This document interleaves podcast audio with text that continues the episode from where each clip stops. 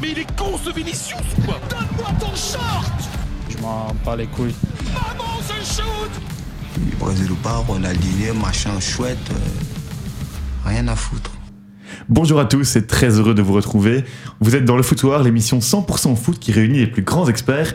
On est en live pour une heure sur Louise Radio 104.8 FM ou louiseradio.be.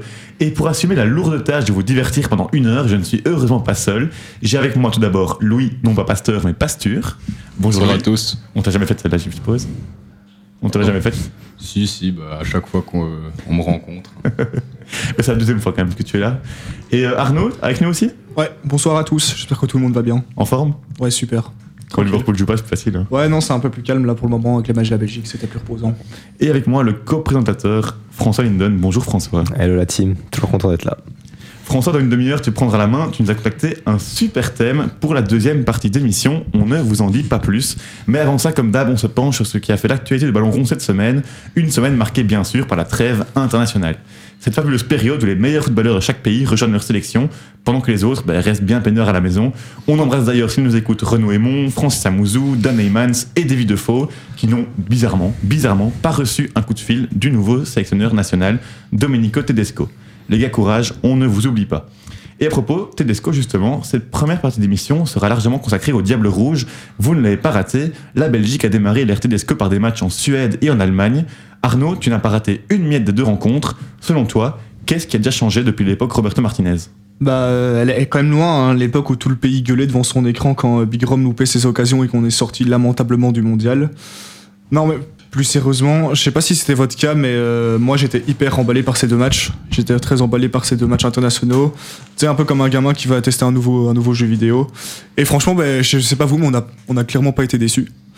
Avant de parler de- des changements euh, vus dans les deux matchs, faut remonter euh, deux semaines en arrière et peut-être euh, voir un peu l'annonce de la sélection de Tedesco où moi j'étais un peu sceptique. Au départ, je savais pas trop ce que ça allait donner, notamment vu de l'âge d'entraîneur et je savais pas si c'était lui le bon gars. Et au final, ben, je suis désolé de vous apprendre que on a, moi j'ai eu tort et que le bougre qui était Tedesco a vu juste.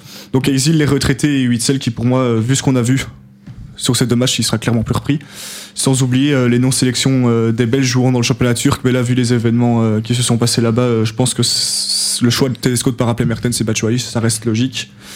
Et donc, c'est avec une sélection rajeunique que Tedesco s'est donc envolé vers la Suède vendredi dernier pour son premier test. Et la première différence avec Martinez, c'est dans le dispositif. Beaucoup de monde s'attendait à une défense à 3 et finalement, on a eu un 4-4-2 en possession de balle. Et ce choix était payant défensivement et offensivement, avec les prestations de Théâtre back gauche qui a été très offensif. Je sais pas ce que vous en pensez, mais c'était c'était assez étonnant. Et euh, Castagne, apparemment, serait des consignes de Tedesco, mais lui est pas trop monté. C'est beaucoup plus défensif. Et euh, ben, la vraie masterclass pour moi, ça se situe dans le milieu de terrain ou euh, et sur les ailes en fait. Donc le trio euh, Onana, De Bruyne, Mangala qu'on a vu en deuxième mi-temps vendredi passé et qu'on a vu en première mi-temps hier contre l'Allemagne, c'était franchement c'était super fort. Je sais pas moi, euh, Onana, euh, Mangala, il y a une, une vraie connexion à faire. Et contrairement à sous Martinez, ben, il y a presque plus de passes de- vers l'arrière. Donc désolé Axel, si tu nous écoutes, je suis désolé. Et euh, ouais donc De Bruyne pour moi aussi, on va essayer de mentionner De Bruyne qui a fait un match ex- extraordinaire hier. Je lui ai déjà craché dessus plein de fois sous le mot des diables, mais hier, pour moi, c'était clairement injouable. Il était, il était au-dessus du lot. Et finalement, euh, on va parler d'un de mes plus gros regrets sous l'ère Martinez, c'est quand même la, cette non-sélection de d'Odilou Kebakio pour le- la Coupe du Monde. Il était simplement réserviste. Pour moi, je suis persuadé et je pose ça maintenant. Si Luke Bakio était là euh, contre la Russie, euh, contre la Croatie, pardon, on, on se qualifie, on affronte le Japon en huitième. Et Arnaud, est-ce que tu as peur que le public belge oublie vite finalement l'ère Martinez après ces deux matchs?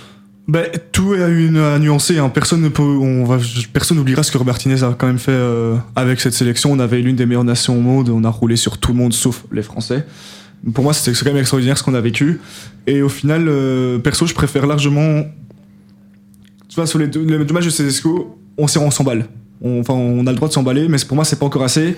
Les deux matchs hier soir étaient encourageants, mais il y a quand même la, la qualification à aller chercher avant de se mettre à rêver d'une épopée en Allemagne l'été prochain. Pour finir, je pense que la principale différence entre les deux coachs, elle est simple, c'est l'un est romantique, l'autre est pragmatique. Et perso, je préfère largement un coach pragmatique avec ce noyau-là. On va directement d'un point A vers un point B et c'est beaucoup plus simple, il n'y a pas de vague, euh, c'est super fluide. Et euh, la grosse victoire de ce rassemblement, bah, c'est ces jeunes qui ont montré qu'ils avaient clairement la dalle. Il y a, quatre, mois, on avait une, des équipes les plus âgées de la Coupe du Monde. Et là, euh, enfin Thomas m'a dit ce matin, je savais pas du tout, mais que la moyenne d'âge hier, euh, à la fin du match euh, chez les Belges, c'était 23,5 ans. Et c'est ben, l'âge de la plupart des chroniqueurs, des chroniqueurs du foutoir. C'est quand, même- quand même fou. Et donc maintenant, bah, on va attendre de voir les deux matchs en juin contre l'Autriche et l'Estonie qui seront très importants parce que l'Autriche est premier pour le moment et en vue de la première place du groupe. Donc moi je dis Common Belgium et on continue. Merci Arnaud, bah oui on l'a vu, hein, cette moyenne d'âge d'ailleurs, ça contraste avec l'année dernière où la Belgique était la sélection, toute, sélection confondue, la plus âgée qui a évolué dans le foot international, donc euh, le, coup de balai était nécessaire. Louis, toi tu as suivi attentivement les deux matchs, t'es d'accord avec l'analyse d'Arnaud? Ben, je vais rebondir sur ce qu'il a dit avec euh, les Mertens, euh. Mais moi, je pense que Mertens, il a fait son temps en équipe nationale et que sur les flancs, il y a de quoi faire avec Luke Bacchio, Bakayoko et Carrasco sur la gauche qui revient bien en force en équipe nationale. Moi, j'ai beaucoup apprécié, c'est la, paire en défense entre Fass et Vertonghen. On aurait pu s'attendre à ce qu'il l'aligne de Bast, euh, vu qu'il est en club à, Anderlecht et qu'il fait vraiment un bon boulot. Mais Fass, c'est quand même en première ligue et de ce qu'il a montré, il a largement sa place et je crois qu'il il est parti pour rester euh, une bonne dizaine d'années. Et ce que j'apprécie aussi, c'est le changement de mentalité, même chez les, chez les cadors de, de l'équipe qui ont vraiment affiché une hargne pour un match amical finalement. Donc ça, franchement, il a insufflé ça en, en une semaine, c'est vraiment top. Tu parlais de la défense, François, ça demanderait quand même confirmation. On sait que de base, mais c'était, ça s'est joué à peu de choses dans l'esprit de Tedesco pour être titulaire. Pour toi, c'est la défense qu'il fallait installer, et... Enfin, face et Vertonghen Oui, oui, moi, même avant le mondial, j'étais déjà partisan pour qu'on change des choses dans la défense, même si au Qatar, vraiment, c'est pas sur Vertonghen ou sur euh, Alderweireld que je, je, je jetterais la pierre. Mais oui, c'est sûr qu'un mec comme Théâtre, en plus, je veux dire, il avait déjà eu de l'expérience avec les Diables. Il avait notamment joué en Ligue des Nations contre la France. Donc, on voit que je pense qu'il a eu aucune minute de jeu au Qatar. C'est un peu regrettable. Il y avait le temps, je pense, de tester des choses en défense. Il y avait des matchs en Ligue des Nations contre les Pays-Bas, la Pologne, euh, le Pays de Galles. On a quand même, il a quand même testé des trucs, hein, faut pas l'oublier. Mais par exemple, il a lancé Boyata. Je sais pas si c'était la bonne chose. Des dunkers, c'était un peu l'option par défaut à l'époque. Personnellement, voilà. Je suis pas convaincu non plus à 100% par ce joueur, donc euh, je suis assez content en tout cas qu'avec Tedesco on repart directement sur de nouvelles bases en défense. Petit tour de table, les gars. Un- une note sur 10 pour le rassemblement. Arnaud 9. 8 sur 10, moi. Et moi 7,5 sur 10. Ok. Donc en moyenne de 8 sur 10. Ben moi je mettrais aussi euh, 8 sur 10 finalement. Dans l'euphorie du match hier, en plein match contre l'Allemagne, j'étais là, ça peut être un 9, mais j'ai quand même été inquiet par la deuxième mi-temps. C'est normal, des changements, c'est normal, Salamaker c'est pas à son poste, tout ça. Mais ça montre quand même qu'il il nous reste des failles, notamment les latéraux, justement, je voudrais en parler avec vous. Est-ce que selon vous, ce système à 4 n'est pas bien dans l'immédiat vu la mentalité qui a changé? Mais est-ce que vous n'avez pas peur qu'on souffre encore pendant des années, comme avant, de ce manque de latéraux? Moi, je pense que oui. On n'a toujours pas de grands latéraux de formation, euh, ni à droite ni à gauche. Je veux dire, on a Meunier, Castagne, euh, ça va, même si Meunier, de toute façon, je pense qu'il commence un peu à être finito. Mais à gauche, oui, comme tu as dit, Salmaker, s'il a fait une entrée désastreuse. Catastrophique. Et euh, bah, Théâtre contre la Suède, j'ai pas pu voir tout, tout le match, mais euh, on a quand même vu qu'il avait du mal avec le fait de devoir attaquer et défendre. Il a été meilleur, je trouve, contre l'Allemagne où tu avais un Carrasco qui faisait le travail devant. Donc euh, voilà, c'est sûr que c'est une option par défaut. J'espère qu'on aura des grands latéraux qui vont se révéler, mais je pense que c'est encore euh, notre talon d'Achille, euh, le talon d'Achille de l'équipe. Et hormis Luke Bacchio qu'on a mentionné, qui a été excellent en Suède notamment, votre euh, bonne surprise pour ce rassemblement, Arnaud? Ben, je vais dire face, mais je pensais aussi à Mangala. Mangala hier qui a fait un match de taré. C'était vraiment bluffant. Louis Moi, je vais dire Onana qui confirme sa lancée de la Coupe du Monde et qui va s'imposer en patron euh, durant des années. dans Ok. le milieu. Le milieu donc, François Pour moi, Lukaku, Lukaku qui était plus en confiance, qui arrivait plus à en mettre une devant l'autre euh, à l'Inter. Là, il a mis, je pense, plus de buts dans le jeu en deux matchs avec les Diables que depuis le début de saison avec l'Inter. Et avoir un en confiance, c'est important. Et surtout, en plus de ses buts, je l'ai trouvé très impliqué. On l'a senti euh, avec une volonté véritable d'accompagner les jeunes, d'accompagner Luke Bacchio. Même le sélectionneur, il a été le chercher à la fin pour aller euh, saluer les fans. Euh, Lukaku, mentalité exemplaire. Et euh, j'avais quand même des craintes. Craintes que malheureusement, il revienne plus au tout haut niveau. Et c'est une super bonne nouvelle de le voir jouer comme ça. Ok. Et euh, pour les prochains matchs, donc on, pour rappel, en juin, on se retrouve avec les Diables contre- pour les matchs contre l'Autriche à domicile, puis on va en Estonie. Vous êtes confiant? Moi, totalement. Il n'y a pas de souci à se faire à ce niveau-là. Si personne se blesse et que tout le monde reste dans cet état de forme, ça va très bien se passer. Est-ce qu'on attend la Suède? On a fait le plus dur Je pense, euh, sur le papier, en tout cas, c'est l'équipe la plus relevée sur le papier. On va les battre quand même 0-3 chez eux. C'est sûr que la Suède n'a pas fait un grand match, mais on a quand même confirmé quelques jours plus tard en battant l'Allemagne. Même si c'était un match amical, ça faisait quand même longtemps qu'on n'avait pas battu une sélection de ce niveau. Et euh, je trouve avec la manière, même si on a quand même souffert en, seconde période, euh, donc moi personnellement je suis très confiant. L'Autriche a quand même réussi à se qualifier aux deux derniers euros, donc attention. Mais on est, si on les bat pas eux, euh, je comprends plus rien. quoi. Ouais, il faudra juste faire attention au déplacement à Vienne, mais bah, franchement, non, c'est.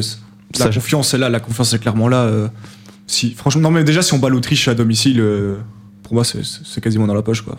Je sais pas vous, mais moi en tout cas, ces deux matchs, ils ont vraiment créé une espèce de d'attente de ces matchs. Je trouve que là maintenant, on a envie de les revoir, on a envie de revoir certains joueurs, on a envie de revoir des choses, de tester des choses. On a vu des choses prometteuses, mais du coup, j'avais pas depuis longtemps, enfin depuis longtemps, j'avais pas eu cette, petite attente à ce point-là comme ça. Mais en fait, c'est très important dans le football de sélection, je pense, c'est d'apporter du changement et avoir de la confiance. C'est-à-dire que là, les joueurs, pour moi, Martinez, c'était loin d'être une pipe, il faisait du bon travail, euh, même si, allez, on va dire, c'est un peu stagné depuis le dernier Euro.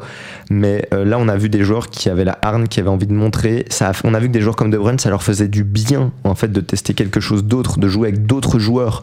Et globalement aussi, quand on voit à quel point on était pessimiste avant le mondial, je pense que ça a joué sur le moral des joueurs et donc ça a joué sur les résultats qu'on a eu au mondial. Là, comme tu dis, ça faisait très longtemps qu'on n'avait pas souri en regardant l'avenir pour les Diables. Euh, donc, c'est vraiment le gros point positif de ce rassemblement. C'est la, on a regagné de la confiance pour la suite. Ouais, moi je voulais juste ajouter pour terminer, c'est euh, les matchs de l'équipe A sont super importants euh, en juin, mais faut pas oublier qu'il y a un Euro U21 qui joue aussi en juin et qu'il faut absolument qu'on finisse dans les quatre premiers pour aller au JO quoi. Pour Et- moi je, vais, je pense que ces matchs-là sont peut-être plus importants euh, pour l'Euro Espoir. Et justement, en juin, est-ce que vous avez déjà une attente pour la sélection de Tedesco? Est-ce que pour vous, on doit lâcher les U21 le maximum pour qu'ils aillent jouer l'Euro? Est-ce que comment on fait? Mais les, pour les cadres U21, moi je pense qu'il les enverra. Après, peut-être qu'il y aura deux trois petites magouilles, genre un Onana qui redescend ou un truc comme ça, euh, où il y a peut-être un Doku qui part rappeler avec Léa, enfin s'il si, est fit bien sûr. Mais euh, mais non, moi je pense qu'il faut. Pour moi, en juin, si j'étais si j'étais Frankie Verkotteren, je me dis je, je me dirais ouais priorité à l'Euro quoi. Priorité à Parce que je pense que avec euh, en laissant que certains cadres U- U21 à l'Euro, on a quand même un noyau pour largement battre la la- l'Autriche et je crois que c'est l'Estonie qu'on joue euh, après l'Autriche. C'est ça. Ouais, donc euh, largement moyen de débattre.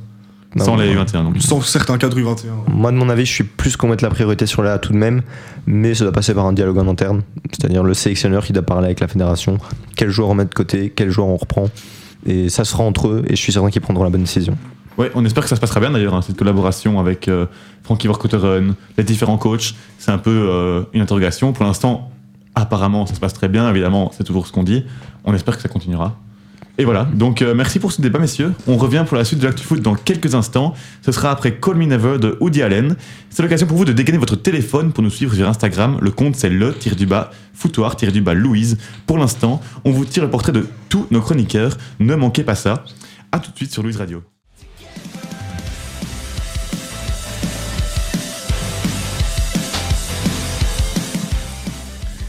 De retour sur Louise Radio 104.8 FM, je suis toujours divinement entouré de Louis, Arnaud et François. On est reparti pour une dizaine de minutes avant nos traditionnels changements de la mi-temps.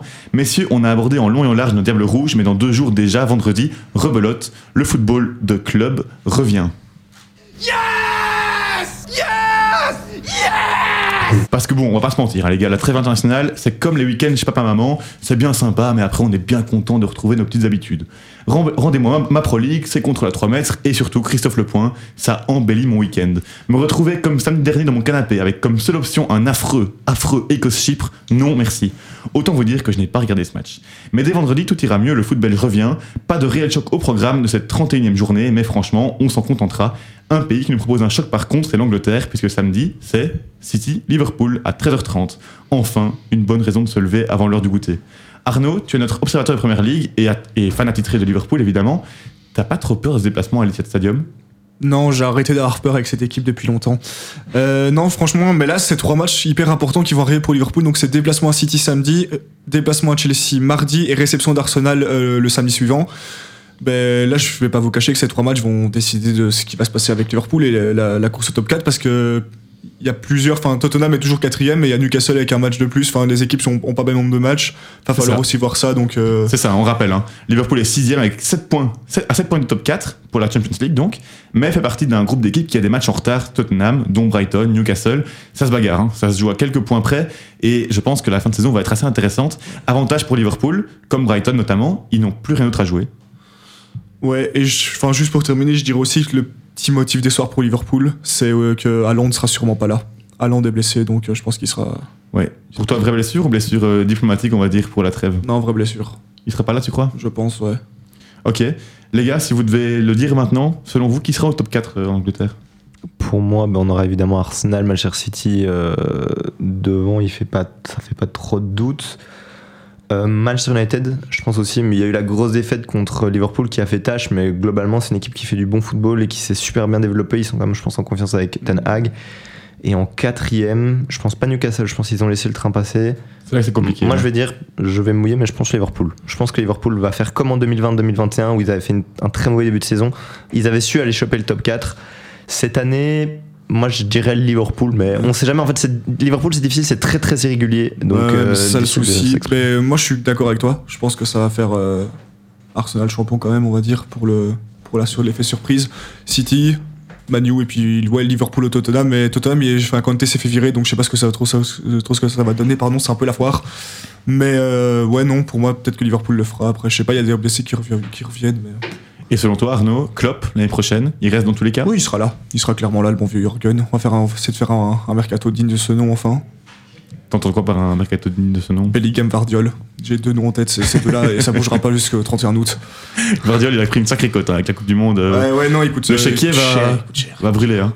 Ça va, ça va mettre. Ouais, après, j'ai vu Maison Mount, pourquoi pas gratuitement, mais ce joueur est une fraude depuis euh, que le Covid a disparu, donc. euh, pff, Ok, et Louis Imagine, t'es recruteur à Liverpool, tu dois ajouter un jour à l'effectif. Tu prends qui Guardiol. Guardiola aussi Ouais, en défense, euh, avec sa Coupe du Monde, euh, en enfin, avec la Croatie, il était une machine, quoi. C'était vraiment impressionnant. euh, Si jeune, c'est ça le plus important. Ok, on parlait de Tottenham, selon vous, pour remplacer Conte Bah, on en reparlera peut-être après, mais pourquoi pas Nagelsmann? Il n'y a pas un milliard de gros gros entraîneurs sur le marché actuellement. Pour moi, Pochettino, il faut pas qu'il revienne parce que les retours, c'est jamais aussi bon généralement que les premiers cycles. Euh, Zidane, bah, il n'ira jamais à Tottenham parce que, euh, enfin, je veux dire, le mec a gagné trois Ligues des Champions, il va pas aller à Tottenham, euh, ce serait complètement, euh, complètement lunaire. Euh, bah, Thomas Tuchel est allé au Bayern, donc pourquoi pas Nagelsmann? J'en suis pas non plus plus convaincu que ça, mais je pense que c'est l'option par défaut vers laquelle ils, ils vont se tourner. Je pense qu'ils chercheront un coach qui l'amène un trophée parce que ça devient un petit peu compliqué là. Tu l'as. Moi, Tu j'ai l'as peut-être une en tête par rapport à ça, c'est que. je- Au, au- au fond, je pense que ça va jouer. en- Jean Champ Non, pas, pas aussi surprenant. Non, je crois que ça va jouer entre Nagelsmann et Pochettino. Je pencherais plus vers Nagelsmann, mais moi je me dis si le Real de Madrid euh, ne gagne pas la Coupe du, enfin euh, n'élimine pas le Barça et ne gagne pas un trophée cette année, je pense qu'Ancelotti va partir et pourquoi pas à Tottenham parce que Tottenham j'ai vu ils n'allaient pas prendre de, de coach avant euh, la fin de saison. Mais même, je- tu sais, je- même si je pense que le Real a gagné la Ligue des Champions, c'est quand même dans l'air et ça a l'air assez clair, même Ouais. quand on voit le comportement des joueurs du Real, que Ancelotti ce sera fini en fin d'année. Et surtout, Ancelotti, pour l'instant, il est pressenti à la sélection brésilienne, donc euh, je pense pas qu'il ira vers Tottenham. On l'a vu après le match contre Liverpool, il parlait avec tous les joueurs brésiliens. C'est le genre de signal généralement qui est, assez clair, surtout qu'il a même pas démenti, je pense. Il a jamais démenti ces rumeurs. Donc euh, pourquoi pas? Ancelotti n'a jamais entraîné une sélection nationale si on met de côté son poste d'adjoint à la Coupe du Monde 94 euh, avec Saki. Donc euh, moi j'attends que ça. J'espère qu'il fera de belles choses avec le Brésil et qu'il les relancera. Ok, bah super. Bah, du coup, pour en revenir à Tottenham, on leur, on leur souhaite un coach qui leur ramène un peu plus que Des trophées. la seule Audi Cup qui figure au palmarès de Harry Kane, qui a déjà euh, 29 ans, je pense. Donc, euh, il serait temps d'étoffer un peu ça. Et les gars, on parle du top 4, mais le, le gros enjeu de fin de saison, ça va être euh, le titre entre Arsenal, City. Selon vous, est-ce que Arsenal peut tenir le coup? Oui, pour moi, il y a eu deux trois matchs, euh, on va dire coup près, qui où ils se sont montrés à la hauteur. Je pense euh, au match qu'ils ont remporté dans le temps additionnel euh, contre Aston Villa notamment, euh, contre Manchester United. Ils gagnent un match très important aussi. Certes, ils perdent contre City, mais on, on sait que City, je veux dire, c'est une des équipes les plus dures à battre au monde. Donc ouais, cette année, Arsenal, on sent qu'il y a un vrai, un vrai truc. Ils sont tous derrière Arteta et ça, bravo Arsenal. Moi, je suis, je suis très admirateur de ces, ces clubs qui prennent le temps, qui ont la patience de laisser du temps à un coach et euh, ça s'avère payant. Et on a du beau jeu aussi, ce qui est super chouette à voir. Mais ce qui est affolant avec cette équipe, c'est la mentalité. Enfin, les mecs. Moi, j'ai mon frère qui est supporter d'Arsenal depuis de nombreuses années. Et cette année, je regarde pas mal de matchs avec lui. Et franchement, les mecs, ils se tuent sur chaque ballon. quoi. C'est- Il y a un truc dans cette équipe. Mais moi, je- pour, moi, pour moi, ils doivent prendre euh, les matchs là en mode c'est chaque match, c'est une finale. Il y a le gros match contre City euh, à l'Etihad qui va arriver dans 2-3 semaines, je pense, qui va être décisif. Ouais. Et puis, euh, non, moi, je pense qu'ils peuvent, ils peuvent y arriver. Parce que moi, je me dis, City, euh, s'ils éliminent le Bayern, ils vont se focus d'office sur la Ligue des Champions. Et je pense qu'ils peuvent laisser quelques plumes. Louis? Ouais, moi je pense qu'Arsenal va le faire, euh, pour, rien que pour la beauté du, du foot et pour euh, Leandro Trossard qui, qui ajouterait euh, la plus belle ligue à son palmarès. euh, J'espère qu'Arsenal va, va gagner. Trossard, justement, euh, sacré renfort, hein, finalement. Franchement, il leur a sauvé quand même euh, le coup quelques fois, avec plusieurs assists, un but aussi, six assists je pense déjà. Donc belle recrue, franchement. J'étais assez sceptique quand il est arrivé. Pour moi c'était un joueur qui avait déjà un certain âge, qui avait bah, 28 ans, mais je veux dire qui n'était plus un espoir, en tout cas qui a, qui a eu un peu de mal, je trouve, à passer un palier, et qui l'a passé cette année à Brighton évidemment. Mais euh, assez surpris de sa, ses performances actuellement à Arsenal. Bah après, il a eu un peu de chance de rentrer dans l'équipe directement parce que Martinelli était en méforme et était légèrement blessé pendant quelques matchs. Et il y a aussi des autres blessés autour, genre les Smith Rowe, Nelson, il est pas trop confi il confirme pas trop. Gabriel Jesus, euh, Jesus qui vient de revenir, bon lui c'est plus dans l'axe, mais euh, ça s'est aussi joué sur les côtés. Et, euh, et oui, et pour moi, enfin. Thomas, François pardon, parlait de match coup près. Moi, je dirais surtout c'est le match contre Bournemouth où Nelson, le vieux remplaçant, qui met une volée en pleine lucarne à la 96e. Ça a dû déclencher un truc chez eux en mode là maintenant on est parti pour le titre. Ok. Bah, les gars, c'est pas le seul pays où le titre va se jouer euh, à un cheveu. Aussi en Allemagne. Bayern Dortmund samedi. Dortmund 53 points. Bayern 52 après 25 journées. Il en reste donc seulement 9, vu qu'en Bundesliga, on a 18 équipes, donc 34 matchs. Euh, voilà, on ne suit pas tous la Bundesliga. Et par contre, ce qu'on a vu, c'est que Nagelsmann a été viré au Bayern, alors qu'il a quand même un bon, un bon bilan, François?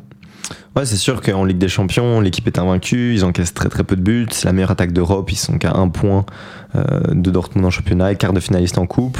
Mais au niveau sportif, c'est très correct, mais c'est sûr que le Bayern, depuis que Nagelsmann est là, n'a pas non plus une progression folle. En termes de beau jeu, ça n'a pas non plus été incroyable. Globalement, on a le sentiment que la mayonnaise n'a jamais totalement pris entre Nagelsmann et la direction. Il y a toujours eu, on a senti des petites euh, tensions. Avec les cadres, on entendait des petites rumeurs que ça allait un petit peu moins.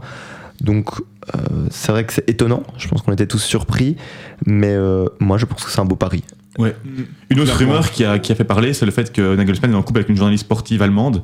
Et il y a eu des rumeurs comme quoi euh, certains joueurs craindraient des fuites par rapport à ça. On ne sait pas si c'est établi ou pas. Mais en tout cas, je vois peu de clubs dans- en Europe qui pourraient se permettre de virer un coach comme ça, dans une situation comme ça. Mais je pense aussi qu'il y a un contexte vraiment favorable qui a joué, c'est Thomas Tuchel. C'est-à-dire qu'ils se sûr. sont dit, c'est maintenant ou jamais. Thomas Tuchel, il est courtisé par le Real Madrid. Euh, le Paris Saint-Germain a tellement peu d'amour propre qu'il serait prêt aussi à aller le rechercher. Euh, donc ils se sont dit, ben, vraiment, si on doit aller chercher en cours de saison, faut le faire. C'est un beaucoup à faire. Et euh, moi, je pense qu'il il négocie avec lui depuis un petit temps. Ça ne serait pas fait du jour au lendemain. Donc Thomas euh, super bon coup. Et justement, ce jingle me manque, on va, on va lancer un mini débat. Le débat. Round 1. Fight. Est-ce que selon vous, en quelques mois seulement, Thomas Tuchel peut réaliser la même prouesse qu'avec Chelsea en 2021, quand il arrive, remplace Lampard et gagne la Champions League directement Moi, je pense qu'il y a moyen. euh, le Bayern, ça reste une grande équipe avec de l'expérience euh, dans les compétitions européennes. Et euh, à part s'ils ils affrontent le Real, qui est toujours en Ligue des Champions euh, l'équipe qui réalise des, des grands exploits, je crois que le Bayern peut vraiment aller chercher la coupe aux grandes oreilles. Surtout qu'ils ne sont pas dans une situation aussi compliquée que Chelsea à l'époque. Oui, après, il y avait un- quelque chose que, dont Thomas Tuchel avait pu disposer à l'époque, c'est quand même un petit peu de temps. Il est arrivé en janvier. Euh, là, dans deux semaines, on a un City euh, Bayern. Ouais. Euh, on sait aussi que dans du coup un peu plus d'un mois, s'ils arrivent à se qualifier, ils vont certainement jouer Chelsea, euh, Chelsea ou le Real. Donc bon, euh, personnellement, je pense que c'est quand même très très short. Mais on sait jamais. Je veux dire, euh, j'en ai parlé avec toi, Thomas. Il y a quelques similitudes entre cette équipe de, de Chelsea en 2021 Tout à fait. et cette équipe du Bayern, une défense à 3 instaurée par Nagelsmann au Bayern, euh, une absence de vrais neufs, mais des vrais joueurs euh, sur les ailes qui, peuvent aussi. être très utiles, rapides, une bonne compréhension de l'espace. Voilà. Moi, mon avis personnel, c'est que ça va être un peu short, mais d'un côté, euh, Tourelle, sur les trois dernières euh, Ligues des Champions qu'il a disputées, il a quand même fait deux finales et il dispose aussi d'une équipe exceptionnelle sur le papier. Euh, mal- malgré l'absence de neuf, je pense quand même que c'est le gros défaut du Bayern et c'est un défaut qui est notamment dû à Nagelsmann qui avait dit à la direction qu'il pouvait s'en passer. Ben, moi, je pense, enfin, je suis plus d'accord avec lui. Du coup, pour le coup, je crois que le Bayern peut le faire. C'est un de mes deux favoris avec du coup le Real Madrid. Pas de chance, ils sont dans la même partie de tableau. Mais euh, après, euh, il faudrait aussi prendre un élément en compte, c'est euh, Sadio Mané. Il revient de blessure. Ça peut être le facteur X. S'il revient bien, euh, moi j'ai vu, il a regardé- j'ai suivi un peu le, match du Sénégal. Il a, il a marqué deux ou trois buts, je crois. Donc euh, ouais, pour prendre leur confiance et puis euh, et aussi leur défense en- au niveau de la défense parce que là j'ai vu c'était Stanisic qui était titulaire. Enfin, euh, faut pas que leur défense se pète parce que De Ligt ou Babekano ça devient super solide comme truc. Ouais, et vous parlez de calendrier tous les trois. Il faut rappeler quand même qu'ils sont dans la grosse partie de calendrier, enfin de, de tableau, pardon, avec quand même ben, City, le Real, alors qu'en face on a un tableau plus dégagé, il faut le dire, avec les trois clubs italiens, Benfica. Ça, ça pourrait jouer aussi, je pense. Oui, bah, pour moi personnellement, je dirais pas que le Bayern est favori sur les quatre équipes Non. qui restent de leur côté, leur partie de tableau. Mais c'est le Bayern, non. Et Ouais. on est, je veux dire, on n'est pas à l'abri qu'il fasse quelque chose. Mais c'est vrai que ça fait quand même. Je veux dire que le Bayern de Nagelsmann n'était pas un Bayern machine, comme on avait pu le voir. Donc euh, voilà, je, c'est pas mon favori. Moi, je suis plutôt. euh, je pense aussi que le Real Madrid et Manchester City sont les favoris cette année. Moi je pense pas que City va faire quelque chose en Ligue des Champions. Guardiola il va sortir de nouveau un 3-5 de tout chelou. Et, euh, tu vas voir allez, défenseur central ou un truc comme ça et tu vas être là quoi et c'est fini ça va te choquer. C'est connu, tonton Pep en Ligue des Champions c'est fini. Euh, Allez, on- deux Ligues des Champions celui-là. Ouais, c'est fini. On vous laisse sur un octogone sans règle entre Arnaud et François, et on revient pour la deuxième partie, animée par François. En attendant, on s'écoute Caléo avec Way Down We Go?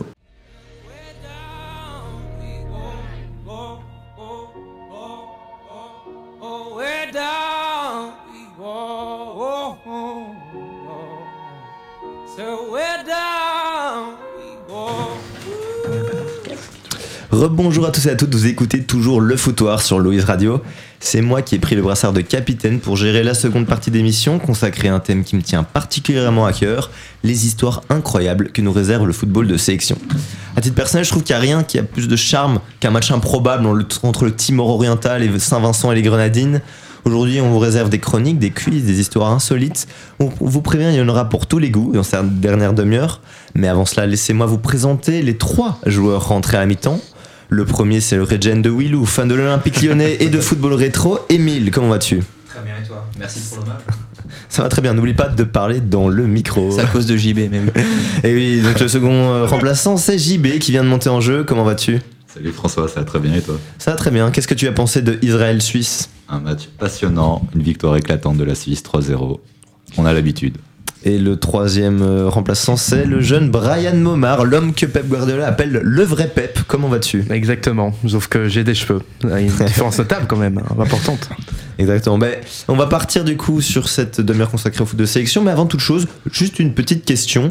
Euh, Il y a beaucoup de gens qui se plaignent de la trêve internationale. Personnellement, c'est un truc que j'aime beaucoup, mais est-ce que c'est aussi votre cas? Alors quand j'étais plus jeune, j'adorais ça, de voir deux équipes, euh, enfin deux, deux- des joueurs réunis euh, sous leur bannière euh, nationale. Mais euh, maintenant, ça, ça me fatigue, franchement. J'ai hâte de City-Liverpool. Ce sont les week-ends les plus longs de l'année. hein. Franchement, heureusement qu'il y a du vélo, hein, parce que c'est interminable.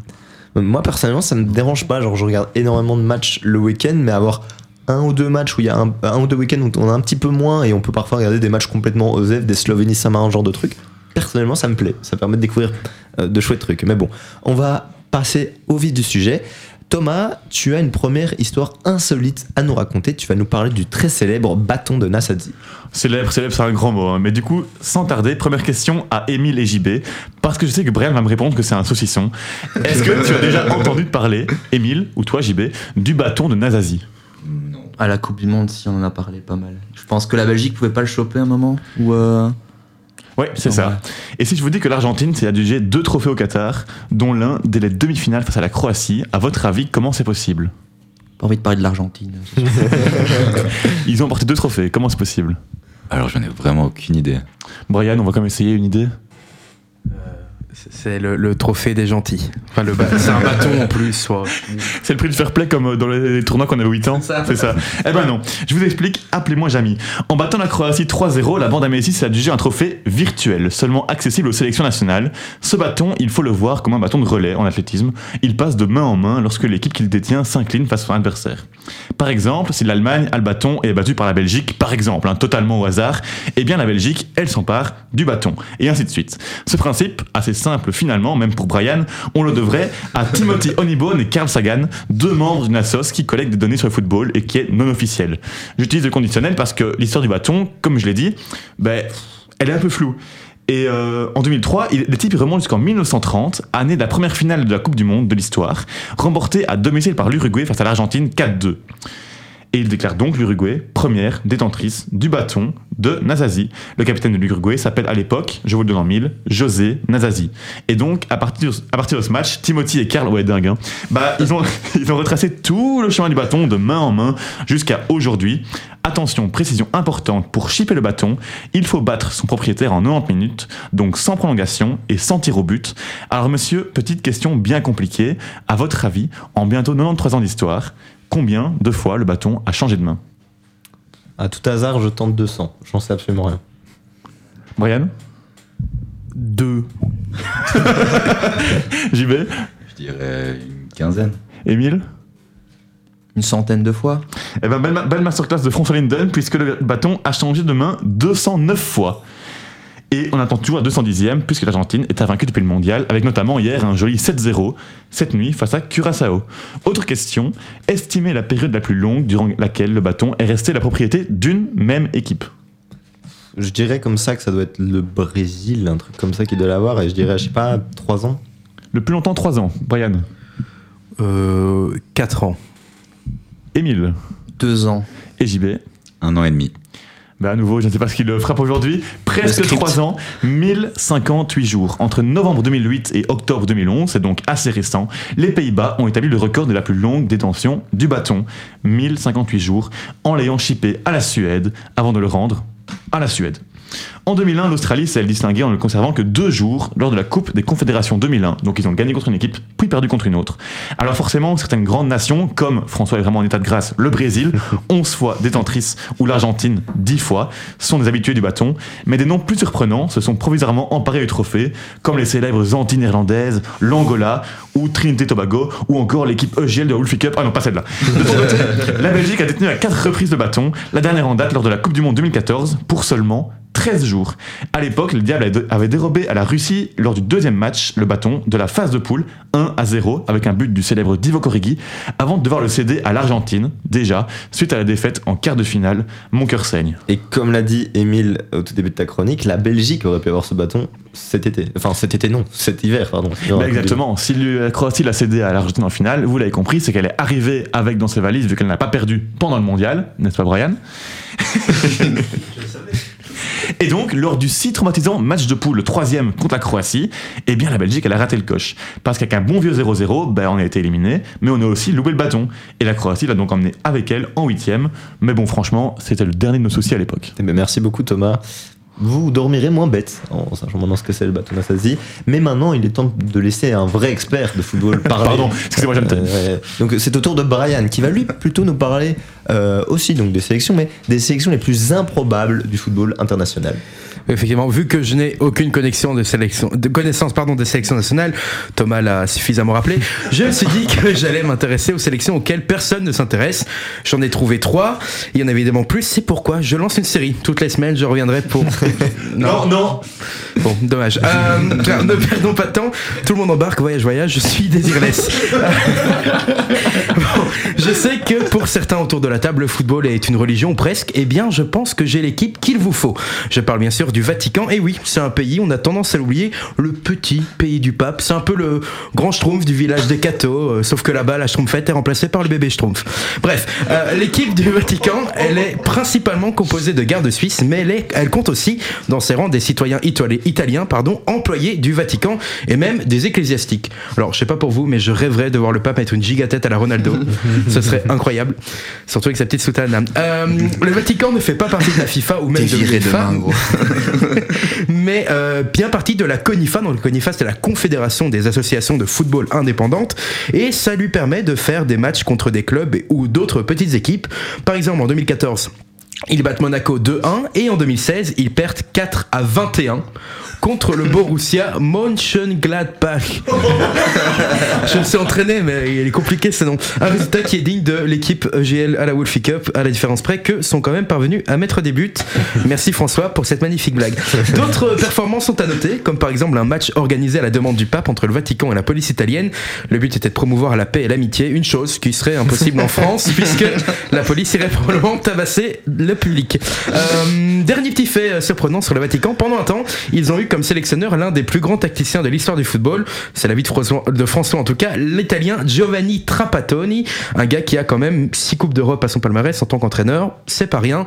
À noter pour finir que chez eux, la sélection des jeunes n'est pas sur le terrain, mais bien à la place du buffet en coulisses. Je sais pas pour vous, mais ces derniers temps, je dois résister à ne pas acheter de délicieux œufs en chocolat dans les magasins. Oui, c'est une transition très nulle pour vous parler de l'île de Pâques. Le- leur équipe, les Rapanui, euh, est fondée en euh, alors 96 officiellement, mais euh, on verra plus tard. Elle fera son premier match officiel qu'en 2009. Euh, Rapa Nui, c'est le nom polynésien de l'île de Pâques. Le but de cette équipe, qui ne fait pas non plus partie de la FIFA, c'est de promouvoir la culture de l'île à travers le football et offrir aux jeunes une activité sportive. J'en ai la larme à l'œil. Leur premier match officiel, ils le jouent contre l'équipe chilienne de Colo Colo. C'est pas une manière bizarre de dire Coca-Cola, mais dans donc euh, cette équipe dans le premier tour du championnat chilien, match qu'ils perdront 4-0. À noter par contre que leur plus grande défaite à eux n'est qu'un 5-0 contre les îles Falkland, dont on ne parlera pas aujourd'hui, mais bien la semaine prochaine dans la suite de, de non bon, c'est pas grave, j'aurais essayé. En 2018, ils se classent troisième d'une compétition appelée le Festival des îles, où là c'est festoyant, Euh, festival qu'ils jouent à domicile dans leur gigastade. Pas du tout, les moyens financiers et l'espace manquent, manquent sur l'île. Du coup, ils jouent sur un petit terrain aménagé. Résultat, ben, euh, ils jouent avec des statues Maui comme poteau de but. Et si on ajoute le générique de foot de rue sur des images des matchs, ça colle parfaitement. Je rassure, le- l'anecdote des statues Maui n'est pas vraie. Ah bon? D'accord Sans transition aucune, euh, l'équipe de football du Groenland. À pas confondre avec l'équipe du Groenland, qui est euh, unique en son genre elle aussi. Euh, donc cette équipe du Groenland est unique en son genre, je l'ai déjà dit. Elle n'est pas non plus membre de la FIFA. Pourquoi? Bah Parce que le Groenland est un territoire autonome du Danemark, mais il ne possède pas de territoire souverain. Un petit rêve euh, corse pour eux. Euh, ensuite, l'équipe est principalement composée de joueurs amateurs locaux et de joueurs groenlandais vivant au Danemark. Mais leur vraie spécificité, c'est que la plupart des matchs se jouent sur des terrains en salle avec surface en plastique. Climat oblige, mais bon, ça va. D'ici quelques années, a priori, ils auront un, un joli terrain euh, herbeux en extérieur. Et comme diraient les panneaux de manifestation sur le climat, détruis-moi le fiac, pas la planète. Euh, L'équipe de football du Groenland a remporté la Coupe du Monde de la CONIFA, on y revient. Euh, elle a remporté cette Coupe du Monde deux fois, en 2014 et en 2016.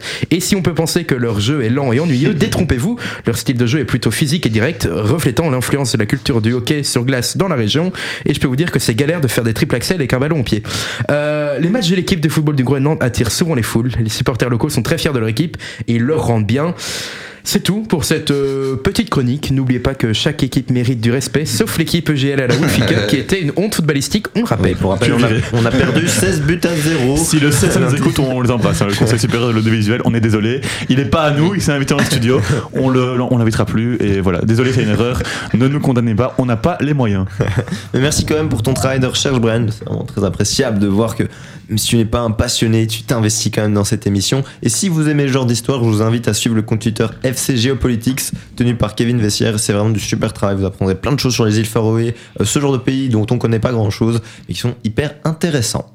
Allez, il est, part- il est temps de passer à ma séquence préférée de l'émission. Je parle évidemment du quiz.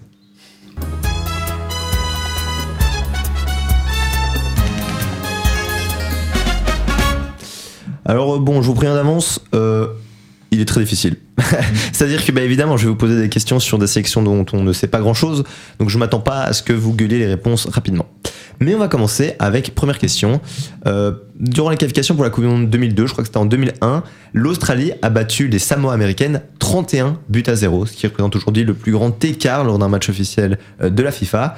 Il y avait un joueur de l'équipe euh, australienne, Archie Thompson, qui avait inscrit le plus grand nombre de buts lors d'un match officiel de la FIFA.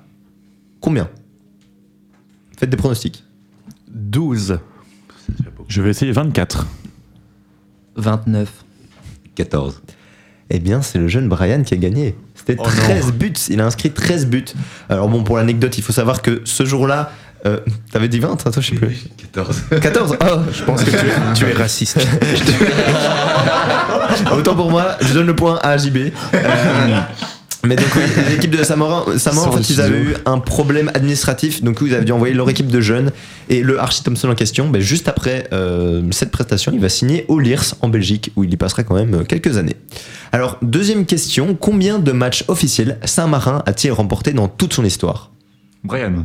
Ou moins 1, parce qu'il a battu le Vatican, euh, qui n'a jamais gagné Non, de match contre Mais c'est pas Saint-Marin. des matchs officiels. euh, Ah, bah alors euh, je dirais 2. Moi, je vais essayer zéro. J'allais les suivre sur zéro. Moi, je vais dire deux. C'est 1. Donc euh, bon, pour le coup, personne Un trouvé. pour tout le monde. Mais oui, ils ont gagné un seul match contre le Liechtenstein en 2004, une victoire 1-0. Donc plus large victoire de l'histoire de Saint-Marin. 1-0. Réveillez-vous, bordel, il y a deux points là.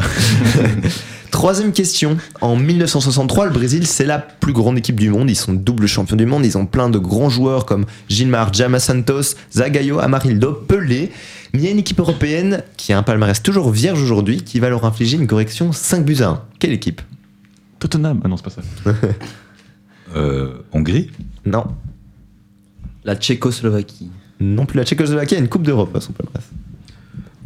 Euh, L'Uruguay, pas du tout, c'est européen. Euh, le Danemark. Oh, c'est une colle. Palmarès vraiment vierge.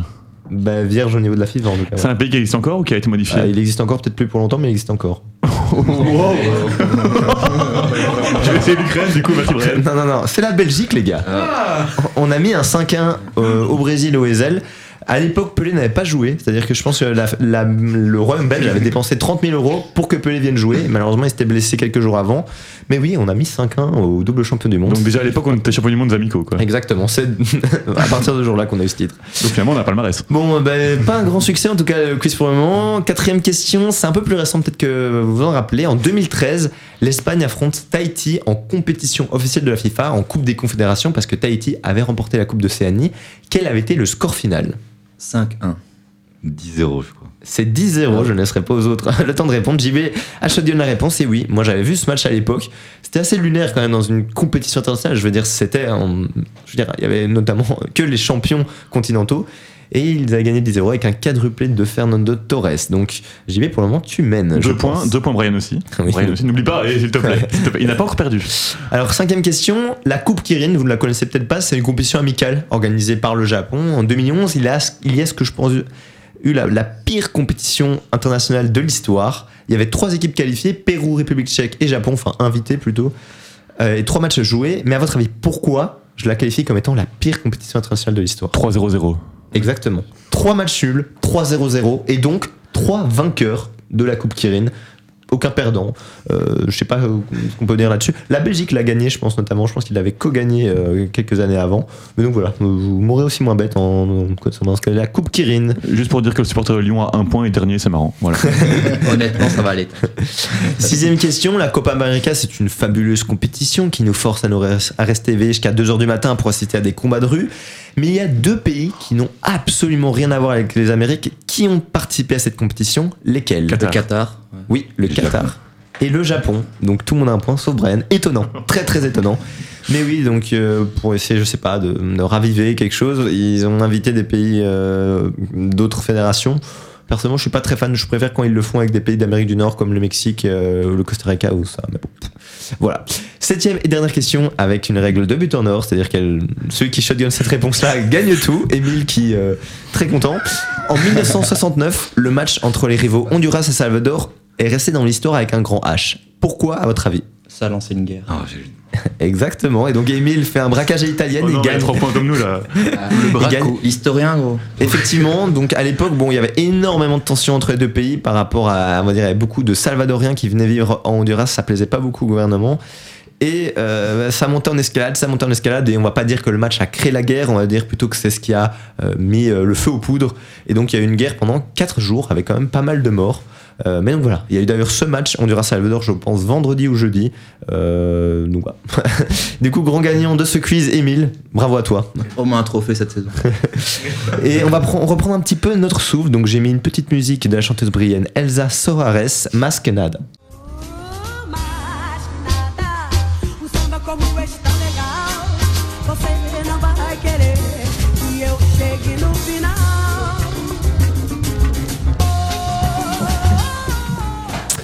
De retour dans le foutoir sur Louise Radio. J'espère que vous avez aimé cette petite musique brésilienne. Alors pour l'anecdote, Elsa Soares était mariée à un tout grand joueur brésilien. Lequel? Dans les années 60 plus ou moins. Alors là, la colle. C'était Garincha, la joie du peuple, très grand joueur du football avec ses jambes un petit peu arquées. Euh, je vous invite à aller vous informer sur son sujet. C'est vraiment un joueur passionnant, même si c'était un gros tocard euh, dans la vie privée. Alors, il reste 10 petites minutes à, à notre équipe à consacrer aux histoires improbables du football de sélection. Et pour cela, on va partir sur deux chroniques avec des tons totalement différents. La première est préparée par l'historien de l'émission, Émile. De quoi vas-tu nous parler aujourd'hui? Alors, si je vous dis Angleterre, Allemagne, qu'est-ce qui vous vient à l'esprit? Un bon match de foot? Finale 66. Eh bien, le match dont je vais vous parler ce soir n'avait ni grand nom, ni même de stade. Et pourtant, ce match démontre la capacité de notre sport chéri à réunir les foules. Revenons au siècle dernier, le 4 août 1914, les troupes allemandes pénètrent en Belgique. Personne ne le sait encore, mais cette guerre va durer 4 ans. La suite, vous la connaissez, le front se fige et les deux camps s'enterrent dans leurs tranchées. Et pourtant, Émile. Euh... ah, pardon, désolé. non, continue, désolé. J'ai eu un petit bug. Il faut se remettre dans le contexte de l'époque. Tout le monde pense que la guerre sera courte. Mauvais prono. Le conflit dure. Les soldats espèrent un cessez-le-feu pour Noël, mais pour les états-majors, c'est inacceptable. Les hommes sont exténués, un peu comme les Masters 1 EJL en ce moment. Petite dédicace. La nuit du 24, les deux camps essayent de fêter Noël, tant bien que mal. La suite appartient à l'histoire. Un soldat anglais raconte qu'un Allemand est sorti de sa tranchée, sapin à la main. Un Anglais l'a rejoint au milieu du No Man's Land. Ils seront suivis ensuite par des centaines de soldats des deux côtés. Mieux encore, ils fraternisent sans l'accord des généraux. Et vous me direz, c'est quand que tu vas parler de foot? Le 25 décembre, les soldats décident de ne pas se battre. Cette trêve va, prendre un tour bien particulier à Ploegsteert, c'est près de Comines. Un soldat anglais sort un ballon qu'il a reçu en cadeau et il propose l'impensable, organiser un match de foot British contre Bosch. Et qu'est-ce qu'il en a été de ce fameux match? Un vrai match bricolé de toutes pièces, alors les joueurs avaient activé le mode FIFA 100 règles.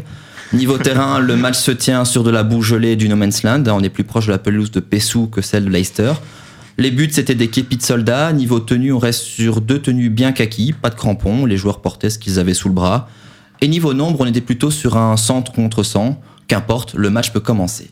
Et comme vous le savez, le foot, ça se joue à 11, et à la fin, du moins jusqu'il y a peu, c'était l'Allemagne qui gagnait. Rebelote en 1914, un succès allemand 3 à 2, même si le match était interrompu avant la fin du temps réglementaire pour cause de ballons crevés dans les barbelés. La légende n'évo- n'évoque pas de tacle assassin au cours de la rencontre. Plus tard dans la journée, les officiers soufflent l'idée de faire un autre match le lendemain, jour de Boxing Day. Sauf que tout ceci n'est pas du goût des généraux. Anglais et Allemands reçoivent l'ordre de mettre fin à ces fraternisations. L'histoire est belle, mais elle a mis du temps à nous remonter, à remonter à nos oreilles. Les historiens ne sont pas d'accord sur tout, vraie belle histoire ou joli conte amplifié, mais ce qui est certain, c'est qu'il y a bien eu un match ce jour-là. Et ce match, comme tu l'as dit, il est, souvent- il, est, il est resté fort méconnu, la faute à la censure et à la haine du Bosch sûrement. Et figurez-vous que c'était un film avec Danny Boone et Guillaume Canet, Joyeux Noël, qui a révélé l'histoire de ce match au grand public. Alors en 2014, un Michel Platini, qui était alors président de, de l'UFA, a inauguré un match sur les lieux du présumé du match. Des figurants anglais et allemands ont ensuite refait le match en uniforme d'époque. Les Anglais l'ont emporté 1-0, du coup, je crois que ça donne une prolongation. Mais merci beaucoup. Émile, est-ce que vous aviez déjà entendu parler de cette fameuse histoire? Moi, ça oui, je- j'en avais entendu parler, je pense. euh, voilà, mais, pas- très intéressante chronique. Moi perso, j'avais entendu parler qu'il y avait eu un match, oui, vaguement, mais alors l'histoire de 100 contre 100, je savais pas du tout. Mais Très bien, mais merci Émile, c'était super intéressant. Et on va passer sur complètement autre chose et parler d'une histoire what the fuck. Vraiment what the fuck. Et c'est JB qui va nous la raconter. Alors, on va remonter dans le- un peu dans le temps, mais moins loin qu'Émile. Nous sommes en 1994 durant la Coupe caribéenne, un tournoi qui oppose les territoires des Caraïbes comme son nom l'indique. Et pour les phases de qualification, les organisateurs, les organisateurs instaurent de nouvelles règles. Les matchs nuls en phase de groupe, c'est fini. En cas d'égalité, les deux équipes se départagent en prolongation avec le but en or. Brian, connais-tu cette règle? Oui, c'est le premier qui met un but qui a gagné le match. Trop fort un point plus dans le quiz là. Alors, on va un peu corser les, les choses. Donc, le but en or, cette fois, il va compter double. Donc, si c'est 0-0 et qu'une équipe marque un but en prolongation, il gagne 2-0. Si pas de but en or, alors on part sur une séance de tir au but classique. Tout le monde a compris les règles. Parfait. Bien. Dans un des groupes de qualification, on a trois équipes, Barbade, Grenade et Porto Rico. On va s'intéresser uniquement à la dernière journée des qualifications et le match entre Barbade et Grenade. Euh, retenez bien le nom des deux équipes, je vais devoir les citer souvent. Barbade, c'est le pays originaire de Rihanna, et Grenade, c'est un pays exportateur de noix de muscade. Tout le monde a, tout le monde a retenu Oui. Avant le dernier match, Grenade est alors premier du groupe et virtuellement qualifié. Pour passer devant, Barbade devra les battre par au moins deux buts d'écart. Pour tout autre résultat, c'est Grenade qui se qualifie. Lors de la rencontre, Barbade est parvenu à, à ref- à refaire son écart et à mener 2-0. Mais à la 93 à la 93e minute de jeu, Grenade réduit le score 2-1. Les Bar- jingles sont très beaux aujourd'hui. hein. Barbade n'a alors que quelques minutes pour prendre d'assaut le but de Grenade et aller chercher le troisième but absolument nécessaire. Mais alors qu'il ne reste que quelques minutes, un défenseur de Barbade fusille sa propre cage contre son camp. 2-2, égalité, mais quelle mouche a bien pu piquer le joueur de Barbade, me direz-vous? Selon vous, une petite idée? Euh, La corruption, ouais, genre. euh, La mouche TLC. Eh non, c'est beaucoup plus rationnel que ça. En réalité, l'équipe de Barbade a juste été intelligente. Le constat était simple pour eux. Soit ils essayent d'inscrire un but à l'adversaire dans les trois malheureuses petites minutes qui restaient, soit ils mettent un but contre leur camp, et alors là, ils auraient 30 minutes pour inscrire le but en or, qui, compte, qui compterait double et leur assurerait la qualification. Alors ça, c'est très tordu, mais bougrement intelligent. Allez, je vous le refais. Ça, c'est très tordu, mais bougrement intelligent. Et alors, ce qui devait arriver arriva. Euh, à ce moment-là, Grenade va aussi réfléchir de la même manière. Il reste encore quelques secondes avant les prolongations et pour eux, une défaite 3-2 les qualifie. C'est par deux buts d'écart qu'ils ne doivent pas perdre. Donc un de leurs joueurs va donc se diriger vers son propre but pour inscrire lui aussi un contre son camp. Mais les joueurs de Barbade ne vont pas se laisser faire et vont se mettre à aller, dans le, aller défendre le but de Grenade pour l'en empêcher. À partir de là, c'est le chaos total. Il y a Grenade qui essaye de marquer soit dans son propre but, soit dans le but adverse, et Barbade qui doit défendre dans les, deux, dans les deux surfaces sans marquer ni encaisser pour arracher les prolongations. Un grand n'importe quoi. Les joueurs barbadiens vont parvenir à conserver tant bien que mal le ballon dans l'entrejeu et arracher les prolongations. Et durant celle-ci, eh Barbade va inscrire le fameux but en or au bout de 4 minutes, but qui compte double et qui propulse le pays au tour suivant.